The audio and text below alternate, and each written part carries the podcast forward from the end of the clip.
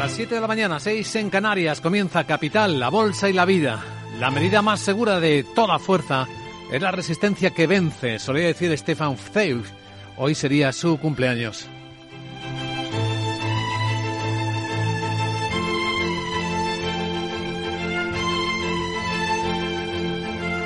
Luis Vicente Muñoz.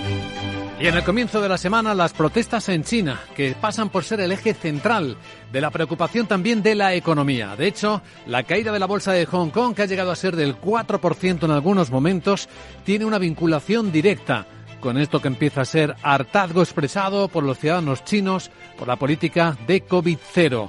Ahora mismo estamos viendo en pantallas cómo una parte de esa caída de la bolsa china se ha recortado es un 2% lo que baja el índice Hansen de Hong Kong, pero también está cayendo el renminbi del yuan, la moneda china, en esta escena que puede tener conexión igualmente con una de las caídas, las caídas más llamativas de los últimos días, el precio del petróleo. Y hoy nuevamente está bajando un poco más los distintos barriles hasta marcar mínimos del año en Brent o en West Texas americano. Ahora mismo el barril americano, 3% más barato, está justo por debajo de los 74 dólares.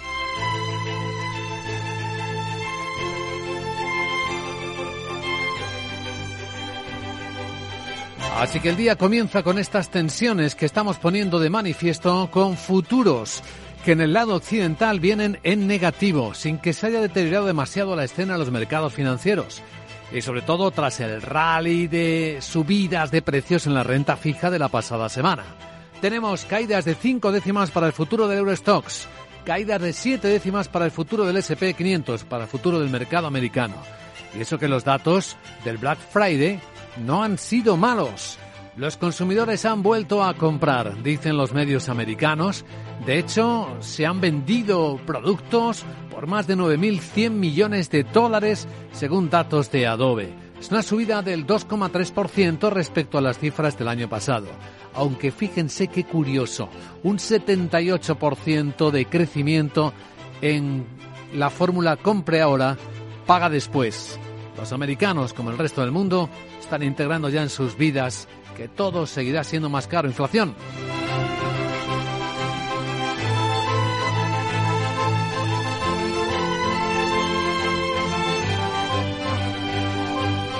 En la escena de este lunes eh, seguimos escuchando el sonido de los bombardeos rusos en Ucrania.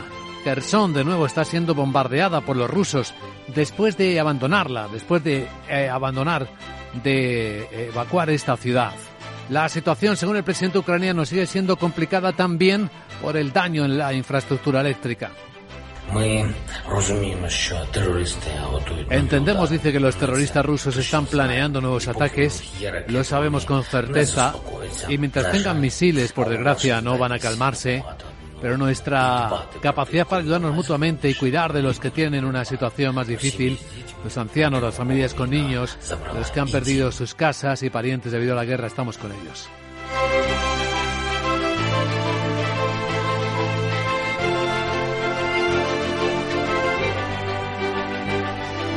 Mientras tanto, en España del fin de semana recogemos el eco del presidente del gobierno Pedro Sánchez haciendo campaña política en la Internacional Socialista, quizá para su futuro empleo en el exterior mientras que para el interior un mensaje con el foco dirigiéndolo a los empresarios. Gracias a la reforma laboral aprobada por mi gobierno y acordada con los agentes sociales, hemos avanzado, como nunca se ha avanzado a lo largo de estos últimos 40 años, en estabilidad y en dignidad laboral. Hemos situado la negociación colectiva en el centro de las relaciones laborales. Y por eso pido a la patronal, a la COE, que se siente con los sindicatos para lograr ya un acuerdo salarial. Bueno, pues en la escena hay reuniones de negociación salarial ya este mismo lunes, día en el que el sector financiero volverá a ser protagonista. En una hora estará aquí con nosotros en directo el socio responsable global de banca en KPMG, principal organizador del decimotercer encuentro financiero, en el que se pondrá de manifiesto seguramente la inquietud ante una visión muy diferente a la que el gobierno transmite, con la banca centrada en cuál va a ser su papel en la recuperación económica y en medio de esta inflación, el efecto sobre el acuerdo sobre las hipotecas voluntario y el famoso impuestazo aprobado en Parlamento la pasada semana y que ahora va a desarrollarse y que también afectará al sector energético. Con él hablaremos de todas estas cosas. Y luego en la gran tertulia de la economía, Fernando Zunzunegui, María José Villanueva y Julián Salcedo nos ayudarán a poner en contexto las noticias que hoy despiertan la economía.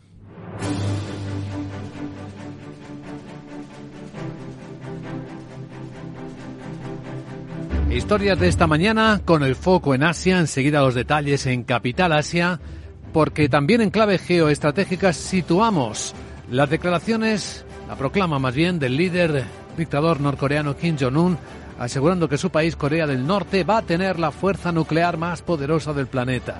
Buenos días. Ha sido en una ceremonia para celebrar el lanzamiento de su nuevo misil balístico intercontinental, que analistas llaman el misil monstruo y podría llegar al territorio de Estados Unidos. Eh, Kim destaca que es el arma estratégica más potente del mundo. Además de premiar a 100 personas que han trabajado en su construcción, ha proclamado héroe nacional al vehículo de lanzamiento de este misil que se llama Hwasong 17. Mientras que en Oriente Medio, Irak espera ya un precio de entre 85 y 95 dólares para el barril de petróleo el año que viene. Así lo ha dicho su ministro de Energía y confía en que la próxima reunión de la PE Plus para decidir sobre si aumenta o reduce la producción tomará en cuenta la situación en el mercado y tendrá como objetivo crear un equilibrio. Irak, recordamos, defendió en el anterior encuentro una rebaja de la producción, lo mismo que Arabia Saudí, que lidera el organismo con el pretexto de que era necesaria para estabilizar y equilibrar el mercado. La próxima reunión de la OPEP Plus será 3 y 4 de diciembre. Por cierto, que en Europa, Polonia confirma que va a limitar el precio que paga por el gas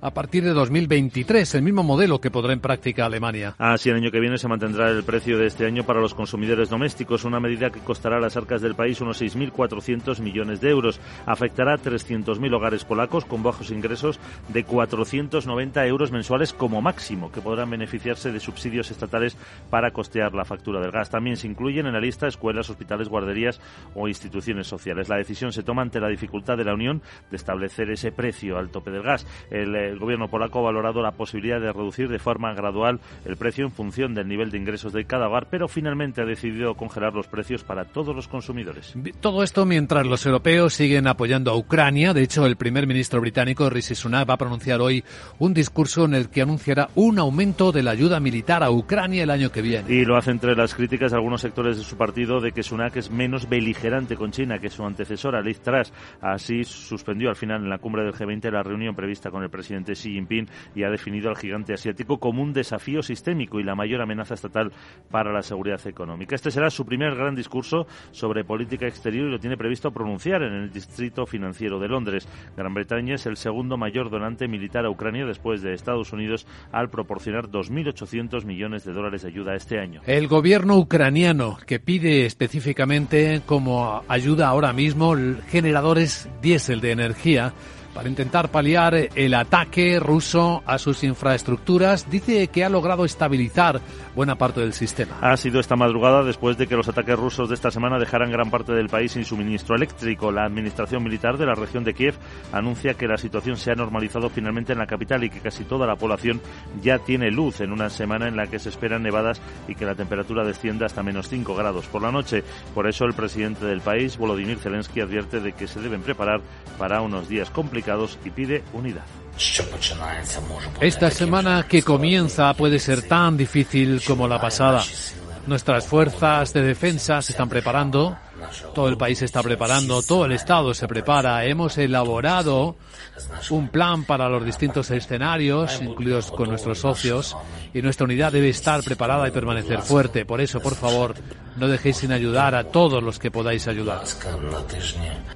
Civiles de Gerson han emprendido el viaje hacia otras regiones cercanas debido a los bombardeos y a las duras condiciones de la ciudad, recuperada hace poco más de dos semanas por las tropas ucranianas. A los sucesivos ataques de las tropas rusas, el hambre y la falta de suministros se une ahora la llegada del invierno. El ministro de Defensa de Rusia sí ha reconocido que su ejército ha repelido ataques ucranianos en las regiones de Donetsk y Lugansk. Mientras tanto, en España acaban de escuchar al presidente Pedro Sánchez instar a COE a sentarse con los sindicatos para alcanzar cuanto antes un acuerdo de subida salarial. Que según él debe dar seguridad a los trabajadores del país ante el bloqueo de la negociación colectiva en esta materia. Sánchez ha hecho este llamamiento durante su intervención en la clausura en Madrid del 26 Congreso de la Internacional Socialista, en la que se ha convertido oficialmente en el nuevo presidente de esta organización. Defiende el trabajo que hace para los que más lo necesitan. La Internacional Socialista debe tener una voz protagonista en la apuesta, la promoción y la consolidación por el trabajo digno y los derechos laborales. Mirad, yo creo que esto es fundamental. Y es fundamental porque tenemos que recordar, recordar perdón, de dónde venimos para saber a dónde vamos. La lucha por el trabajo digno fue el embrión del que nació la Internacional Socialista.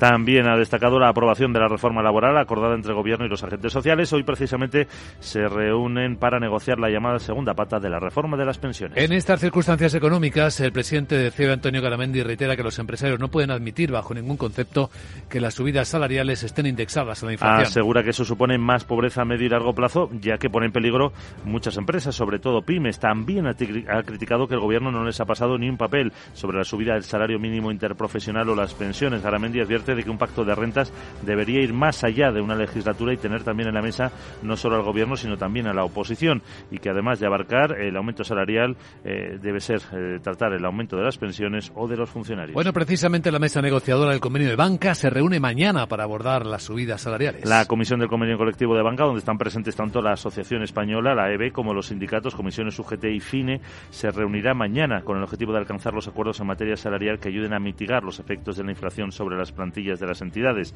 El sindicato FINE exigirá un pago extraordinario para todos los empleados, no absorbible ni compensable, para mitigar esa pérdida de poder adquisitivo en 2021 y una cláusula de revisión salarial para 2022 y 2023. Conflictividad laboral hoy en Correo. Siete sindicatos minoritarios, entre ellos CGT, LAB, ELA o CNT, han convocado un paro representan al 12% de todos los empleados de la compañía. Piden avanzar en la negociación del convenio colectivo y mejorar las condiciones de trabajo para garantizar un servicio público de calidad. La huelga coincidirá con el primer día laborable para el reparto de paquetes tras el Black Friday y hoy Cyber Monday. Los convocantes piden mejoras en el salario, la jornada, conciliación y salud laboral y aseguran que la pérdida de poder adquisitivo del personal laboral es del 20% y la del funcionariado del 25%. Y un apunte más sobre el precio de la electricidad. Este lunes va a bajar un 22%. 108 euros megavatio De no contar con el llamado mecanismo ibérico que limita el precio del gas natural destinado a generar electricidad, el precio mayorista sería de 190 euros, 83 más. El precio más alto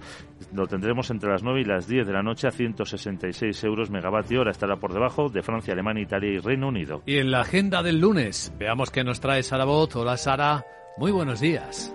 Muy buenos días Luis Vicente, Monda y Monda ay. Cantarina me encuentro por volver a verte, uy qué tierna estoy hoy. Bueno te cuento que en la zona euro se publican datos de masa monetaria M3 y de préstamos privados de octubre. El Banco de España ofrece el volumen de depósitos custodiado por las entidades financieras hasta octubre, y volveremos a escuchar a los máximos ejecutivos de los bancos españoles en un nuevo encuentro del sector financiero. Francia y Alemania emiten deuda. La presidenta del Banco Central Europeo Christine Lagarde, tiene su última audiencia del año en la Comisión de Asuntos Económicos en el Parlamento Europeo. En Estados Unidos vuelven a la normalidad tras los parones en Wall Street por las festividades de Acción de Gracias y se conoce el índice manufacturero de la Fed de Dallas de noviembre. ¿Te has dado cuenta de lo amable? Cariñosa, hmm. sensible, tierna, complaciente, educada que he estado.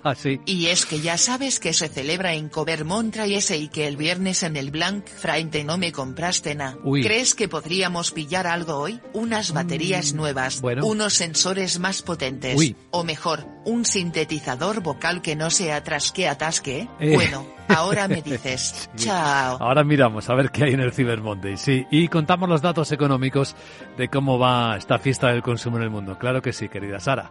En Capital Radio. Bontobel Asset Management. Calidad suiza con el objetivo de obtener rendimientos superiores a largo plazo. En Bontobel Asset Management siempre estamos a la vanguardia de las inversiones activas en bonos y acciones. Para más información, entre en nuestra página web bontobel.com barra am. Bontobel Asset Management, su especialista global en fondos de inversión.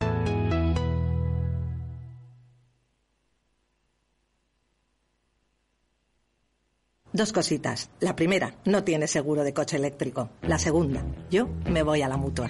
Vente a la mutua y además de las mejores coberturas para tu coche eléctrico, te bajamos el precio de tus seguros, sea cual sea. Por esta y muchas cosas más, vente a la mutua. Llama al 91 555 5555 91 555 5555. Condiciones en mutua.es. Un millón de likes. Reseñas del negocio con 5 estrellas. En Orange reinventamos nuestras tarifas Love Empresa. Ahora incluyen cosas tan importantes para tu negocio como el crecimiento. Por eso te ayudamos a aumentar la visibilidad de tu empresa en Internet. Llama ya al 1414. Las cosas cambian. Y con Orange Empresas, tu negocio también. Orange.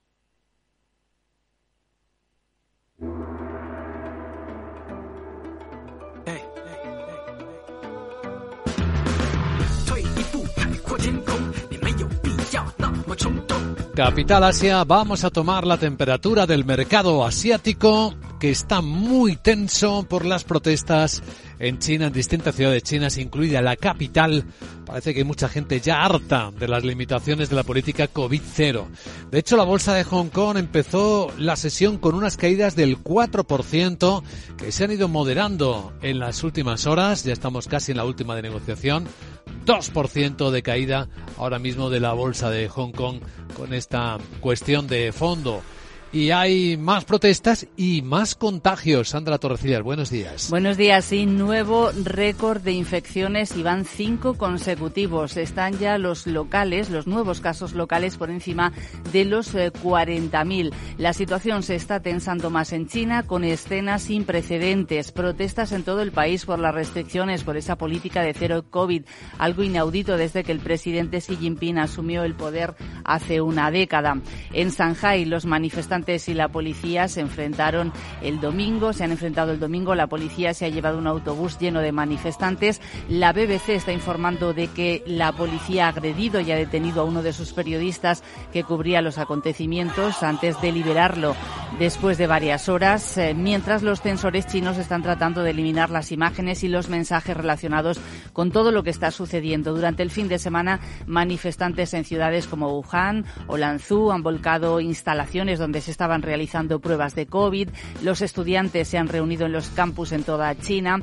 La ira se ha ido, se ha recrudecido sobre todo a finales de la semana pasada después de ese incendio en un apartamento en el que fallecieron 10 personas, un apartamento que eh, estaba confinado. En las últimas horas, eh, en estas primeras horas del lunes, eh, un grupo coreano coreaba no queremos pruebas COVID, queremos libertad, mientras que blandían trozos de papel en blanco que se han convertido en un símbolo de protesta en China en los últimos días. Unas protestas que se repiten en la capital, eh, Pekín, y también en ciudades eh, tan importantes eh, como Shanghai.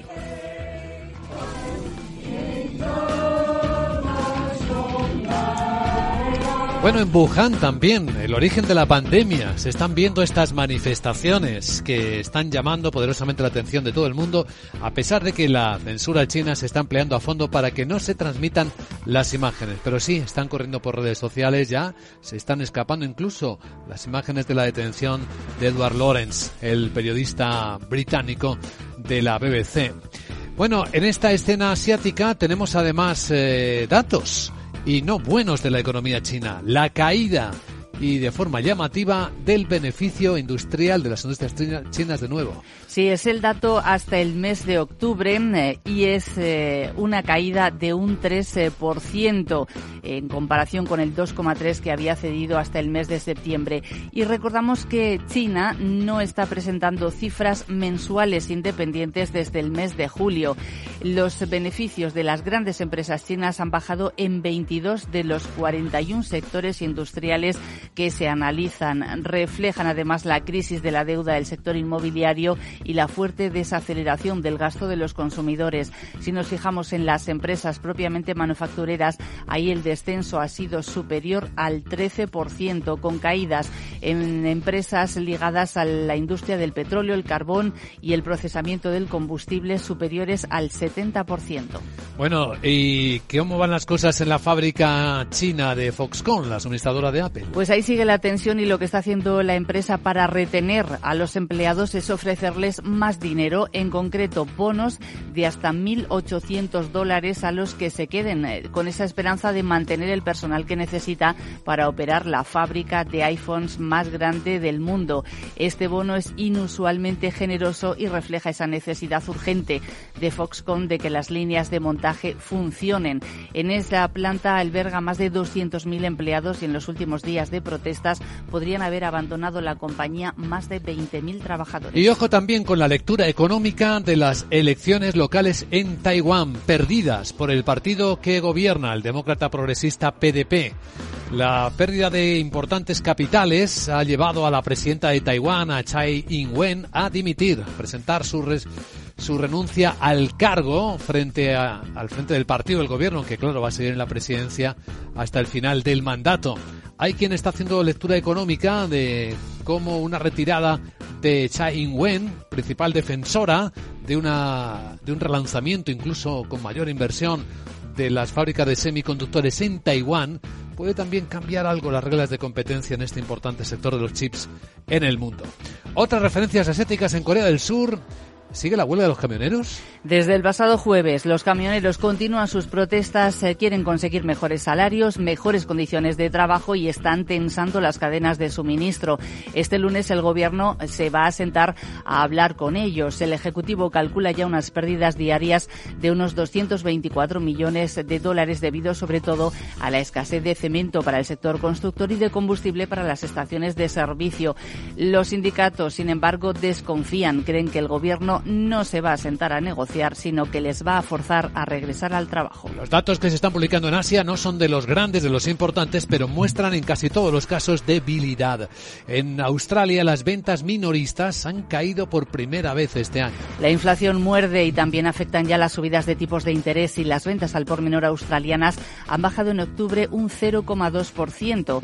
Están muy por debajo de las previsiones porque auguraban subidas del 0,5. Aún así, la tasa interanual sí que avanza un 12,5%. Y en Tailandia las exportaciones han caído mucho más de lo que se esperaba. Un 4,4% en el mes de octubre a medida que la demanda mundial se está desacelerando. Se esperaban subidas del 6%. Las importaciones también han bajado bastante más de lo esperado, un 2,1%. Y entre los protagonistas empresariales, bueno, una historia que viene ya de antiguo. Finalmente la minera Río Tinto va a indemnizar a los aborígenes australianos después de destruirles, ¿se acuerdan? Unas cuevas sagradas. Sí, han firmado un acuerdo histórico con la comunidad aborigen después de destruir en el año 2020 dos cuevas sagradas de 46.000 años de antigüedad en el desfiladero de Jukagan, en el noreste de Australia, para explotar una mina de hierro.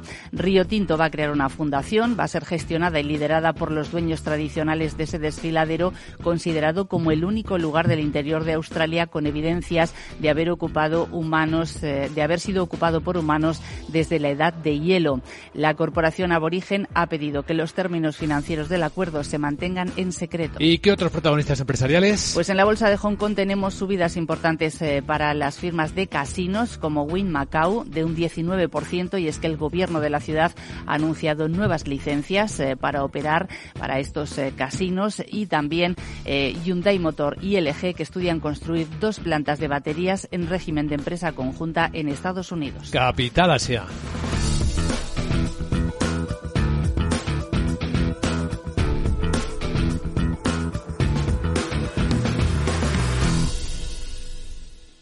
Capital, la Bolsa y la Vida, con Luis Vicente Muñoz. Y ahora vamos a echar un vistazo a cómo se están comportando los protagonistas del lunes. Y en la primera parada tenemos Laura Blanco, buenos días la energía o en particular la eh, impresionante vuelta del precio del petróleo. Buenos días, Luis Vicente. Petróleo mínimos del año, como lo escuchan. West Texas tocando el nivel más bajo desde diciembre de 2021 y el Brent en su nivel más bajo desde enero de 2022. Es verdad que seguimos hablando de crisis de energía por la escalada del precio del gas, pero el crudo corre un camino bien distinto y China, sí, China es uno de los factores que arrastra a la baja el petróleo. Es el primer importador de petróleo del mundo y la debilidad de su actividad y la política de COVID-0 influyen en el precio, pero todos los analistas hasta ahora, Luis Vicente, coinciden en que esas llamativas protestas en China por la política de COVID-0 están alimentando todavía más las preocupaciones sobre la demanda. La ola de desobediencia civil, como citaba Sandra, sin precedentes, a medida que aumenta la frustración por la política de COVID-0, bueno, pues está bajando las expectativas de consumo, de actividad y de cómo va a evolucionar la economía en China en las últimas horas. Bren, en las últimas horas por debajo de 82 dólares el barril. West Texas por debajo de 74 dólares en las últimas horas. Niveles que no se recordaban desde, ojo, 27 de diciembre del año pasado. El mercado a la espera de la próxima reunión de la OPEP. La duda es si ante estas caídas actuará de manera más agresiva restringiendo la demanda. Pendientes además de si Europa topa el precio del petróleo ruso entre 65 y 70 dólares. Y además, hay otras referencias que se siguen en el mercado muy de cerca. Si el precio del petróleo baja solamente por el efecto base, los próximos datos de inflación van a apuntar de caídas. Y segunda interpretación de lo que está sucediendo. El precio del petróleo cae y puede ser un anticipo de que lo que viene en la economía es mucha debilidad. Anticipa el precio del petróleo una recesión económica. Ojo, lo anticipa el petróleo, pero también nos dicen los analistas, miremos a la vuelta en el mercado de bonos. El escenario no solo está corrigiendo eh, actualmente que los tipos de interés van a subir a lo que está previsto, tanto en Europa como en esto, sino que van a bajar mucho más rápidamente de lo que están apuntando los, los, bancos centrales.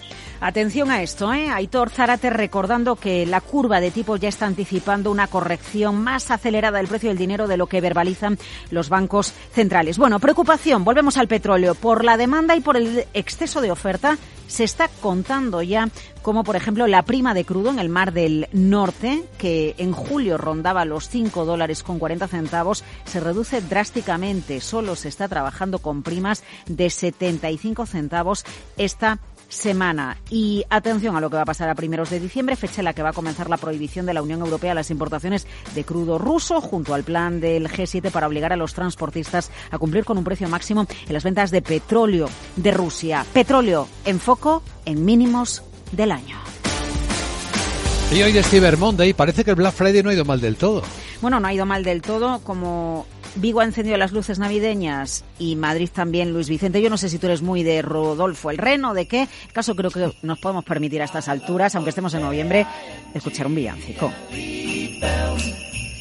Venga, Villancico, para hacer un recuento de lo que está siendo esta temporada de Acción de Gracias Black Friday para las tiendas, sobre todo Estados Unidos. 9.000 120 millones de dólares de gasto online, ojo, online en el Black Friday. Estamos hablando de récord, un 2,3% más que el año pasado, según Adobe, quien eh, aglutina los datos de 85% de los retailers que, que, trabajan online. Las previsiones eran muchísimo más modestas, ¿eh? así que bien por las ventas del Black Friday, al menos en el campo online. ¿Y sabes los productos que más han arrasado? ¿Qué? Los smartphones. 48% de las ventas online en Black Friday ha sido smartphones, seguido de los juguetes. Hoy, Cyber Monday, se esperan ventas de 11.200 millones de dólares.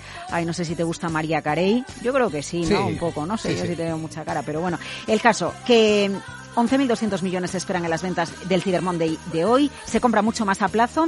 ¿Y las ventas en tráfico en tienda qué? Pues sí, que vuelve el tráfico en tienda, que los americanos vuelven a las tiendas a comprar tráfico en tienda más 7% y Mastercard nos dice que las ventas con tarjeta de crédito aumentan estos días respecto al año pasado un 12%. Ventas con tarjeta o compras buen termómetro de la Navidad.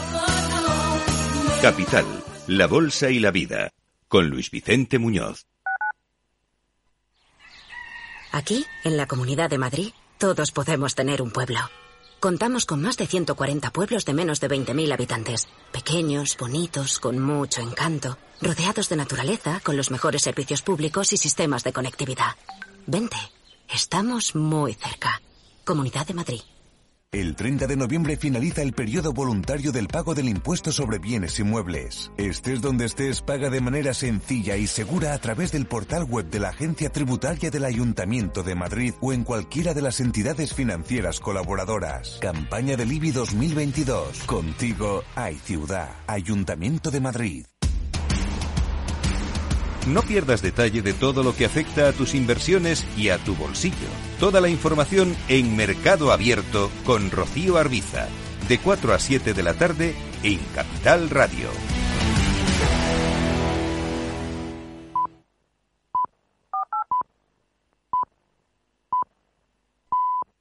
Son las siete y media de la mañana, hora central europea, seis y media en Canarias. La verdad malintencionada es peor que la mentira, decía William Blake. Hoy sería su cumpleaños. Buenos días.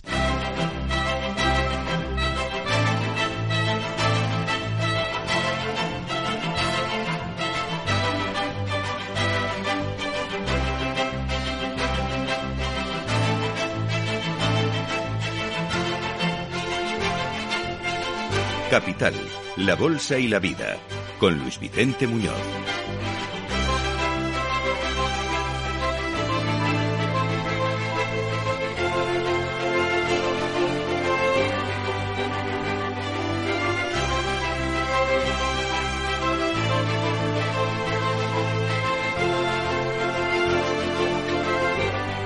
Lunes 28 de noviembre, Cyber Monday, efectivamente no han ido del todo mal las ventas del Black Friday con esa cifra que rebasa los 9.120 millones de dólares según datos de Adobe y que traen efectivamente un fuerte incremento de las eh, compras que se piden ahora pero se pagan después. La gente ya está interiorizando la inflación, cómo los precios pueden seguir subiendo. Llamativo que se vuelva a vender más en las tiendas la venta física y que casi la mitad de las operaciones se hayan realizado desde un dispositivo móvil, desde un smartphone. El día del comercio global tiene, sin embargo, un tinte más oscuro si miramos lo que parece estar traduciendo la caída de los precios del petróleo. A mínimos del año tenemos el precio de los barriles a estas horas de la mañana, caídas que superan el 3% a estas horas en el West Texas, en 74 dólares 20 centavos, el barril Brent en Londres, en 81 dólares y medio por debajo, augurando que las cosas en la economía pueden estar más complicadas de lo que se dibujaba hace apenas unos días en unos mercados que siguen estables, por cierto, aunque hoy vengan con recorte. Eh, mercados que venían descontando un mejor escenario de tipos de interés con las subidas que vimos en la renta fija y que hoy parece verse la historia de otra manera. Y tiene que ver algo en particular con las protestas, el hartazgo de los ciudadanos chinos con la política COVID-0. Siguen las protestas, se están extendiendo por ciudades, la censura china apenas consigue contener los vídeos de esas protestas que se van colando por todas partes. Ha sido detenido, dice la BBC que ha agredido incluso uno de sus periodistas en Pekín, Edward Lawrence, que ya está liberado. La policía china que empieza a ponerse muy nerviosa con estas manifestaciones en las que se pide no solo el final de la política COVID-0, las restricciones, sino también gritos se escuchan contra el presidente Xi Jinping y pidiendo democracia, pidiendo también que se tenga en cuenta a la población. Pues esto y los datos débiles en China, las eh, empresas industriales siguen viendo cómo se reducen sus beneficios. A octubre han caído un 3%. Hemos visto bajar las ventas minoristas en Australia esta noche. Estamos viendo informes en los que las expectativas están muy alteradas por un escenario cuanto menos confuso.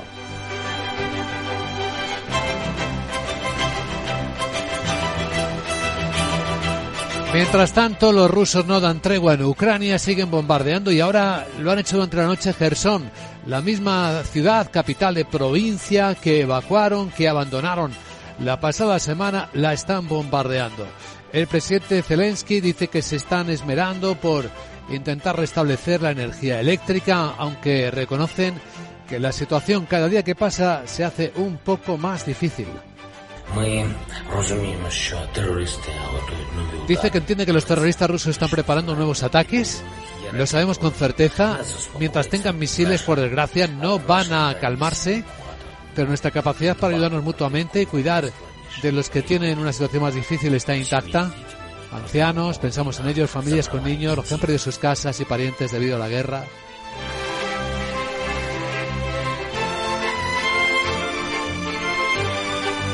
Mientras tanto, en España, hoy el sistema financiero volverá a ser protagonista en el decimotercer encuentro que organiza KPMG. Su socio responsable global de banca, Francisco Uría, va a estar con nosotros a las 8 y 10 en directo para contarnos los desafíos que tienen que ver con la subida de tipo de interés, con la evolución de la economía, con el papel, el rol de la banca para participar y apoyar la recuperación económica, al tiempo que a ver cómo capea el nuevo impuesto extraordinario o qué impacto pueden tener en sus datos, en su solvencia, en la tendencia de la mora, el acuerdo sobre las hipotecas para ayudar a familias más vulnerables.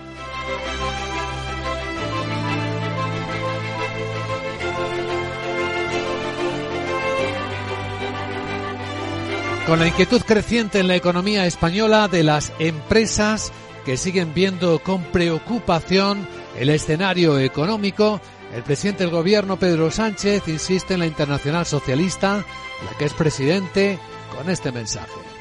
Gracias a la reforma laboral aprobada por mi gobierno y acordada con los agentes sociales, hemos avanzado, como nunca se ha avanzado a lo largo de estos últimos 40 años, en estabilidad y en dignidad laboral. Hemos situado la negociación colectiva en el centro de las relaciones laborales. Y por eso pido a la patronal, a la COE, que se siente con los sindicatos para lograr ya un acuerdo salarial. Temas para debatir, para contextualizar en la gran tertulia de la economía, que este lunes tendrá como protagonistas 8 y 20, 7 y 20 en Canarias, al abogado y profesor Fernando Zunzunegui, a la miembro eh, de la Asociación Española de Ejecutivas y Consejeras María José Villanueva y al presidente del Foro de Economistas Inmobiliarios y socio director del CEFRE, Julián Salcedo. Con ellos iremos comentando las noticias hasta que abran los mercados, que este lunes lo van a hacer a la baja. Según los futuros vienen los del Eurostox cayendo cinco décimas y los del mercado americano, los del SP500, 6, está en 4.007 puntos. En un instante vamos a presentar ya el informe de preapertura de los mercados europeos con sus protagonistas después de recorrer con Miguel San Martín algunas de las claves de la actualidad. Ya han escuchado a Pedro Sánchez lo que pide a los empresarios. ¿Qué dicen los empresarios? Hemos escuchado al presidente de COE, Antonio Garamendi, insistir que ahora bajo ningún concepto puede aceptarse que las subidas salariales se indexen a la inflación. Porque eso, buenos días, supone más pobreza a medio y largo plazo, ya que pone en peligro a muchas empresas, sobre todo a las pymes. También ha criticado que el gobierno no les haya pasado ni un papel sobre la subida del salario mínimo interprofesional o las pensiones. Garamendi advierte de que un pacto de rentas debería ir más allá de una legislatura y tener también en la mesa no solo al gobierno, sino también a la oposición y que no debe abarcar solo los aumentos de salarios, sino también pensiones o el incremento de los funcionarios. Pues subida de salarios es lo que se va a abordar mañana mismo en la mesa negociadora del convenio de la banca. La comisión de este convenio, donde están presentes tanto la Asociación Española de Banca, la EB, como los sindicatos, comisiones UGT y FINE, se reúne con el objetivo de alcanzar acuerdos en materia salarial que ayuden a mitigar los efectos de la inflación sobre las plantillas de las entidades. El último sindicato, FINE, exigirá un pago extraordinario para todos los empleados no absorbible ni eh, compensable para mitigar la pérdida de poder adquisitivo de 2021 y también una cláusula de revisión salarial para este 2022 y para 2023. Y hay conflictividad laboral en correos. Hoy paro convocado por siete sindicatos minoritarios que representan eh, apenas al 12% de todos los empleados de la compañía, piden avanzar en la negociación del convenio colectivo y mejorar las condiciones de trabajo para garantizar un servicio público de calidad. La huelga coincide con el primer día laborable para el reparto de paquetes tras el Black Friday y hoy, Cyber Monday. Los convocantes piden mejoras en el salario, la jornada, la conciliación y la salud laboral y aseguran que la pérdida de poder adquisitivo del personal laboral es del 20% y la del funcionariado se eleva hasta el 25%. Pero todo se está moviendo fíjense qué curioso encuentro hoy del presidente del fabricante chino de automóviles Cherry con el presidente de la Generalitat catalana, Pera Aragonés, para explorar las posibilidades de establecer una fábrica de automóviles chinos en Cataluña. En el encuentro con Tom Yue Gini también estarán varios miembros del mundo empresarial catalán, entre ellos el propio presidente de la patronal de Foment del Trabajo.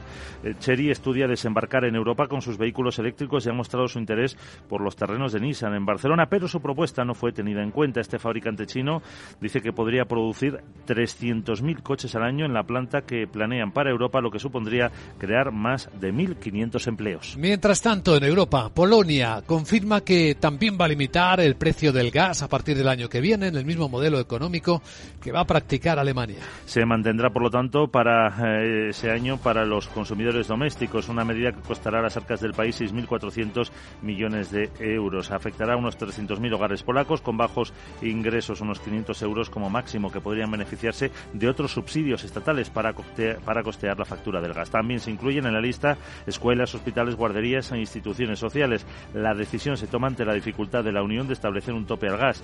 El gobierno polaco ha valorado la posibilidad de reducir de forma gradual el precio en función del nivel de ingresos de cada hogar, pero finalmente ha decidido congelar los precios para todos los consumidores. Pues los precios no están subiendo en una parte de la energía, en el petróleo, están cayendo como hemos adelantado en la apertura de este programa, mínimos anuales aunque las proyecciones esperan recuperación. De hecho, Irak está calibrando un precio entre 85 y 95 dólares para el año que viene. Así lo ha dicho su ministro de Energía y confía que en la próxima reunión de la OPEP Plus para decidir sobre si aumenta o reduce la producción se tome en cuenta la situación en el mercado y que se tenga como objetivo crear un equilibrio. Irak defendió en el anterior encuentro una rebaja de la producción, lo mismo que Arabia Saudí, que lidera este organismo, con el pretexto de que era necesaria para estabilizar el mercado. La próxima reunión de la OPEP será, eh, nada, este fin de semana, 3 y 4 de diciembre. Hoy está bajando el gas natural muy poquito, tres décimas. En España la electricidad también va a bajar este lunes y además con fuerza un 22%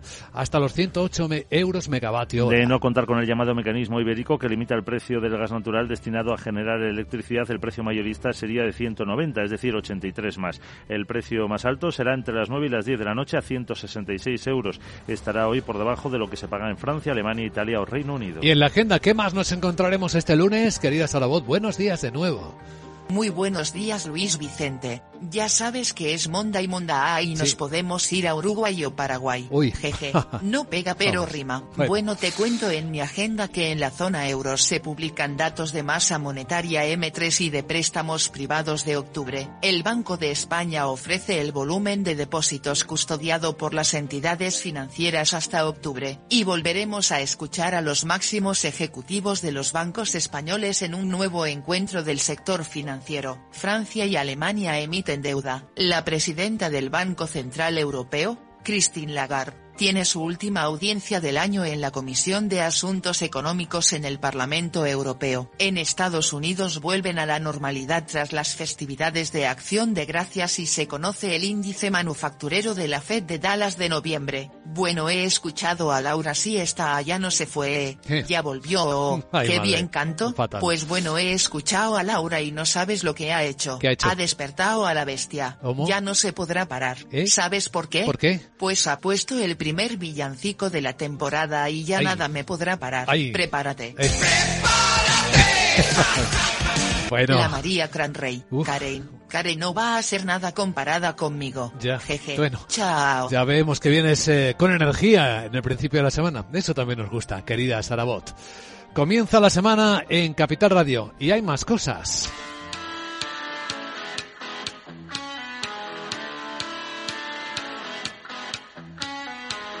Eres autónomo o tienes una pequeña empresa, Orange reinventa su tarifa Los Empresa y ahora incluyes más beneficios para ayudarte con tu negocio.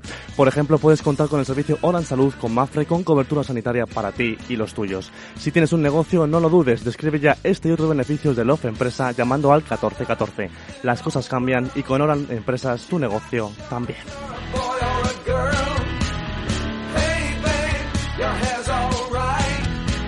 Bueno, y a continuación ya en Capital Radio, informe de preapertura de las bolsas de Europa con sus protagonistas.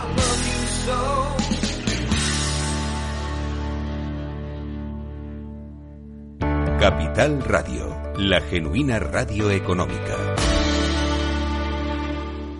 Luis Vicente Muñoz.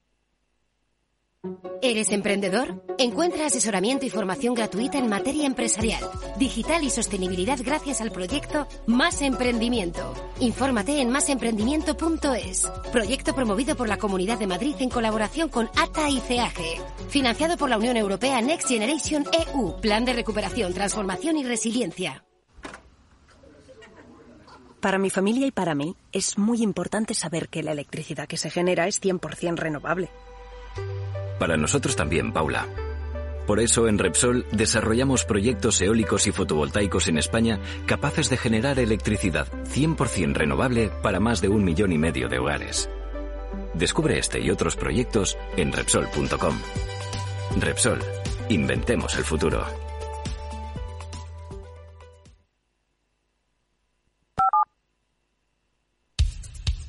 Capital, la bolsa y la vida. Con Luis Vicente Muñoz. Las pantallas de CMC Markets vienen marcando un principio de semana claramente negativo. Lo estamos viendo por el lado asiático con las caídas fuertes de la bolsa de Hong Kong. Vamos a contar algunas claves a continuación de nuevo, a revisarlas.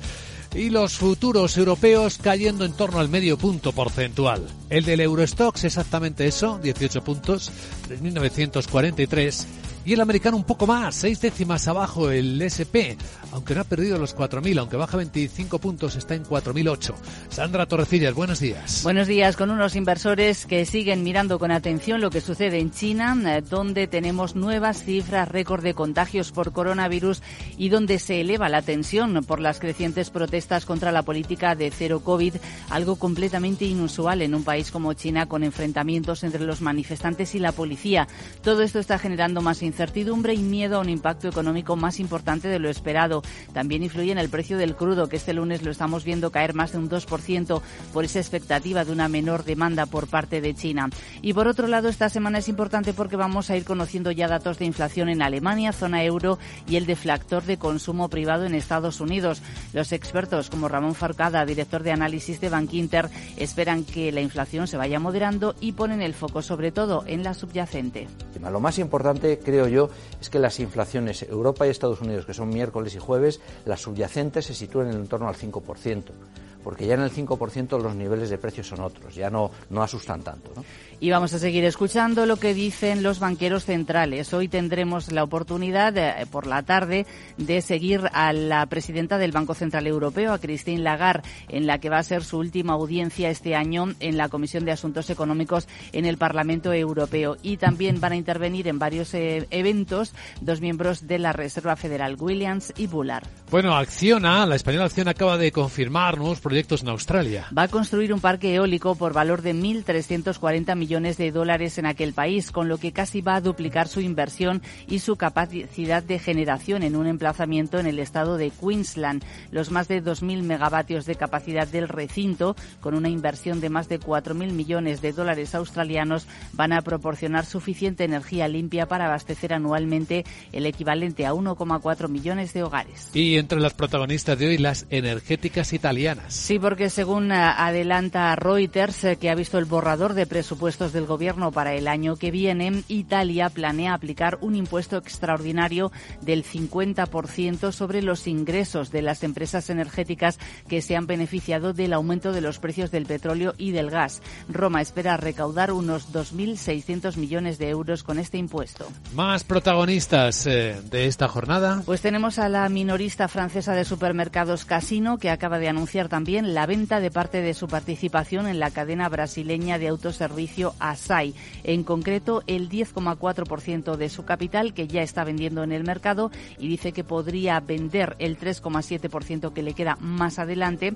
Ojo también a Airbus que podría retrasar algunas entregas de aviones para 2023 mientras persiste la incertidumbre por el suministro de motores para la producción de nuevos aviones y también de piezas y de mano de obra y la minera Río Tinto que ha firmado un acuerdo histórico con la comunidad aborigen tras destruir en 2020 dos cuevas sagradas de 46.000 años de antigüedad eh, para explotar una mina de hierro en Australia. Bueno, y hoy protagonista el sector financiero de unas jornadas de las que nos vamos a ocupar en algunos minutos. Laura Blanco, buenos días. Buenos días, en las que va a intervenir eh, los máximos responsables de las entidades financieras junto al gobernador del Banco de España, de la mano de un evento de KPMG y en medio, horas después, días después de que hayamos conocido los planes del gobierno para aliviar a las familias hipotecadas. ¿Qué sucede, Luis Vicente? Que todavía nos queda por conocer parte de la letra pequeña de ese acuerdo, principalmente cómo tiene que clasificar el sector financiero el crédito hipotecario que se acoja precisamente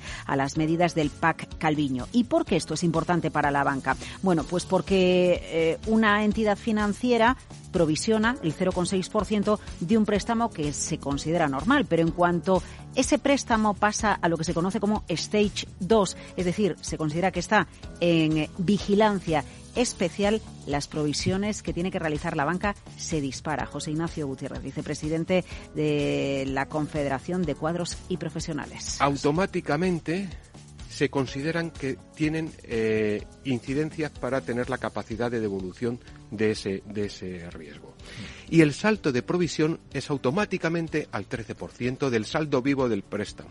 Bueno, y cuando pasan a mora, pasan a tener que provisionarse eh, como mínimo el 45%. Por eso, medidas para ayudar a los más vulnerables tienen una lectura más allá en las cuentas de la banca. Provisiones del 0,6 al 13% son muchos millones, como muchas familias se acogieran a las medidas del Gobierno. Si entran en mora, pues efectivamente esto impacta y mucho ya en el balance de las entidades financieras que hoy hablan. Ese es un tema importantísimo ahora mismo para la economía española. A continuación, claves con la perspectiva de Wall Street.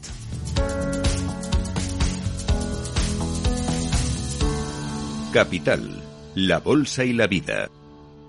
Para ti, que eres autónomo, tienes una pyme, una empresa o eres emprendedor, en el ICO estamos contigo con una amplia oferta integral de financiación, apoyando proyectos de desarrollo sostenible y fomentando la innovación y la digitalización de las empresas españolas. Infórmate en tu banco en ICO.es o llamando al 900-121-121. ICO, creemos en ti, crecemos contigo. ¿Nuevo invirtiendo en bolsa o ya eres todo un experto? Lo mejor en cualquier caso es hacerlo con XTB, tu broker. Compra acciones y ETFs de cualquier mercado y sin comisiones hasta 100.000 euros al mes. Accede además a la mejor formación en español. Entra en xtb.com, la inversión pensada para todos. A partir de 100.000 euros al mes, comisión del 0,2%, mínimo 10 euros. Invertir implica riesgos. Bueno, ya hemos contado cómo no ha ido mal del todo el consumo en el Black Friday, con una subida por encima de los 9.120 millones de dólares en venta en ventas es un 2,3% más que el año pasado. ¿Y el mercado cómo nos dejó la semana en conjunto, Miguel? Pues avances en sus tres principales indicadores al cierre de una semana festiva, marcada por ese día de acción de gracias del jueves y la sesión reducida del viernes, y en la que ha influido la perspectiva de que la Fed pronto sea menos agresiva en su política monetaria. El Dow Jones de Industriales ha ganado un 2,39% en la semana, el S&P 500 un 2,02% y bastante menos el Nasdaq, no llegó ni el 0,1, se quedó en el 0,7 en el acumulado.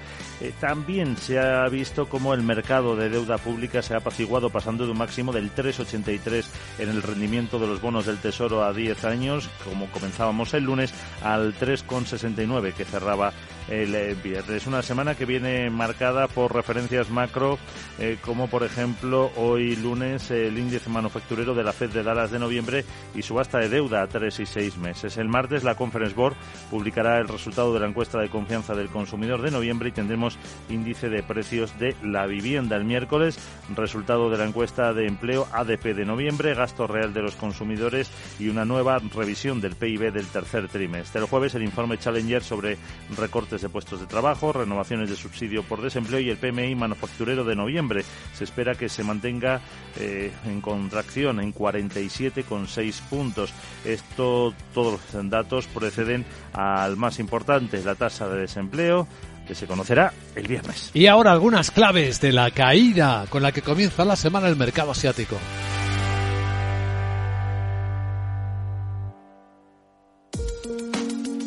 De forma no intencionada, los usuarios pueden abrir agujeros de seguridad al conectar su ordenador o smartphone a la red de su empresa, incluso cuando utilizan una VPN. Reducir la superficie de ataque con un modelo Zero Trust se ha convertido en una necesidad para las empresas. Descubra más en zscaler.es.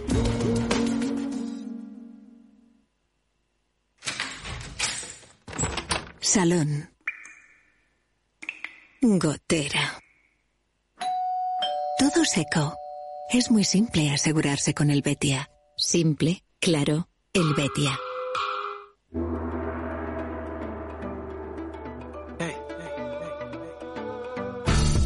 Bueno, se van moderando las caídas en la bolsa de Hong Kong, que empezaron siendo del 4%, ahora son del 1,8%. Ha habido más protestas por todo el país, sobre todo en Shanghai, donde la vigilia que acabó en enfrentamientos eh, con la policía, se ha reproducido por segundo día consecutivo. Ciudadanos chinos que protestan por las medidas restrictivas del COVID, al tiempo que las cifras oficiales siguen dando un aumento rapidísimo de los contagios por encima de las 40.000 casos en las últimas horas. En las manifestaciones de ciudadanos chinos se escuchan despidamos a Xi Jinping, despidamos al presidente.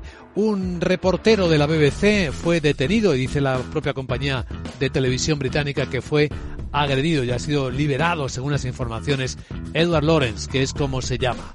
Esto está teniendo impacto o conexión directa con la caída del petróleo, dicen algunas fuentes, y del renminbi, del yuan, de la moneda china. Esto está conectado también con la incertidumbre de desaceleración o de recuperación de la segunda economía del mundo. De hecho, se han publicado esta noche datos que muestran cómo continúa la caída del beneficio de las industrias chinas a ritmos del 3% hasta el mes de octubre. En el lado asiático vemos también datos débiles de ventas minoristas en Australia de dos décimas que confirman esta situación, lo mismo que la caída mayor de lo esperado de las exportaciones en Tailandia.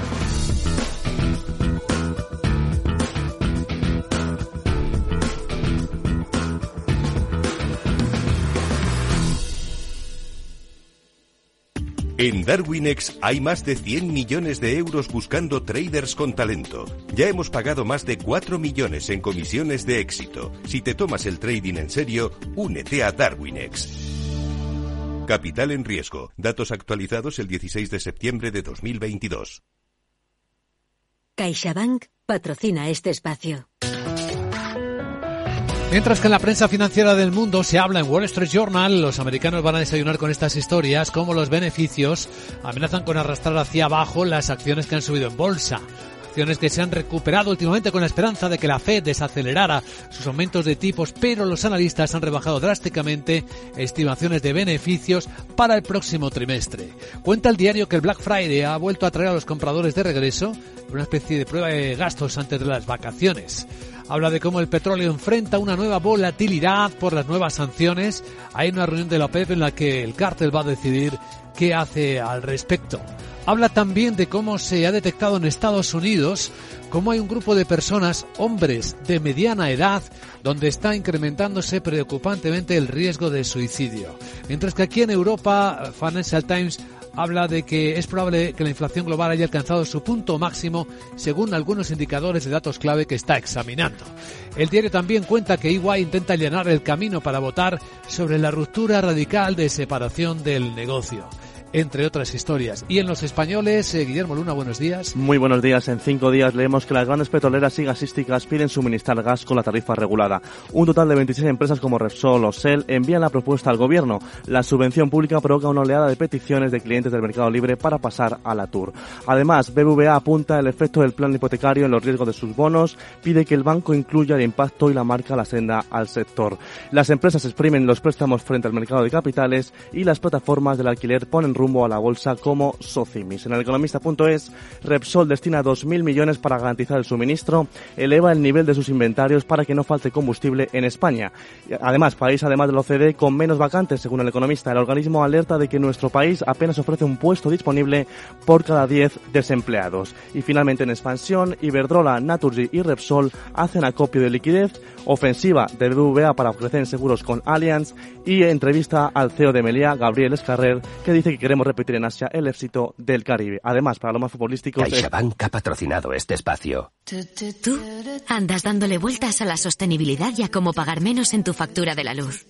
Yo estoy aquí para asesorarte en todo lo que necesites. Ahora, con CaixaBank puedes instalar paneles solares EDP y empezar a ahorrar en tu consumo eléctrico. Infórmate en caixabank.es. CaixaBank. Tú y yo. Nosotros.